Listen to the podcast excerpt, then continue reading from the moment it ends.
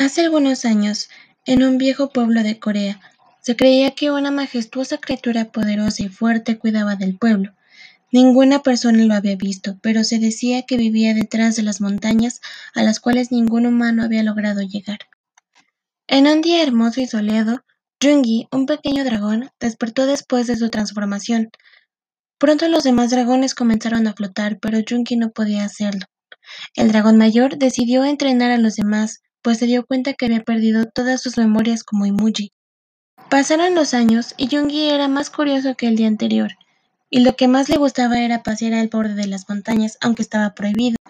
Un día fue descubierto por una dragona superior, quien lo llevó con el dragón mayor para recibir su castigo. Sin embargo, habían problemas más grandes, pues un clan enemigo acechaba al pueblo protegido por ellos. Jungi pensaba que los humanos eran un mito, pero al oír del pueblo decidió verlo y se dirigió al borde de las montañas. Estaba por arrepentirse cuando tropezó y cayó. Al levantarse, notó que una diminuta criatura lo observaba y que por alguna razón se acercó tanto a él que su pequeña extremidad de la criatura tocó su nariz. Hola, dijo. Sorprendido, Jungi supo que era un humano. Su nombre era Jain, y al conocerlo más notó que también estaba solo, y que solo llevaba diez años viviendo en el mundo. Al regresar, Jungi decidió hablar con el dragón mayor para que le diera la oportunidad de poder defender al pueblo con los demás. El dragón mayor dudó, pero al final aceptó, dejando que Jungi creciera tanto en el entrenamiento que logró ser un dragón poderoso.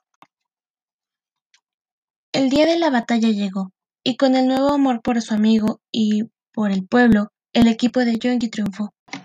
Años después, Jungi visitó por última vez a su amigo, quien ya estaba más alto que el día en que lo conoció y con el cabello plateado en lugar de negro. Jungi estaba orgulloso de su amigo y por el amor que le tenía, juró proteger a la aldea y a toda su familia por el resto de su vida.